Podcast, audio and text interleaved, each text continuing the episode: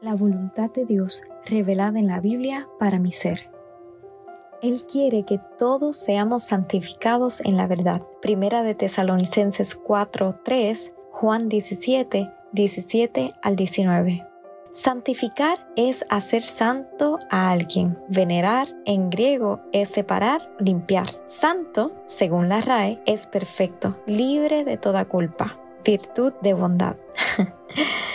Ser santos es estar libre de culpa. ¿Acaso no fue precisamente lo que Jesús hizo por nosotros? En Primera de Juan 2.1 somos exhortados a no pecar y también nos dice que si aún pecamos, Jesús es nuestro abogado por su propio sacrificio. Él mismo vio que nosotros no éramos buenos, así que voluntariamente nos insertó en Él para que fuésemos personas sin culpas, totalmente limpios para presentarnos con el mayor deleite, el Padre. Jesús, mi querido amigo, es la verdad. Él no miente cuando dice que Él es el único camino y la verdad. Dios sabía que esto era difícil de creer para muchos. Por eso se repite en muchas maneras durante la Biblia que Cristo es la verdad absoluta. La cultura contemporánea nos dice que todos los caminos conducen a Dios, no importando si practicas el budismo, el hinduismo o cualquier otra religión.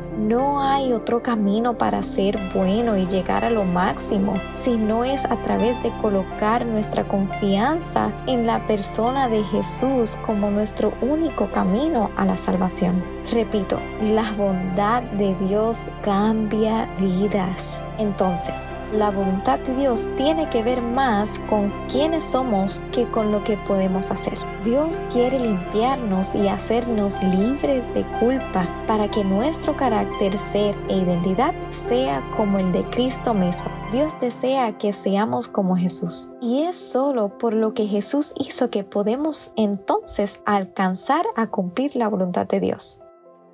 Medita en esto. ¿Qué partes de tu carácter, motivaciones y ser sientes que el Espíritu Santo te anima a ser como Jesús, sabiendo que solo Él es el consumador y perfeccionador de nuestra fe? ¿Cómo estás confiando en el proceso de santificación que Él está haciendo en ti?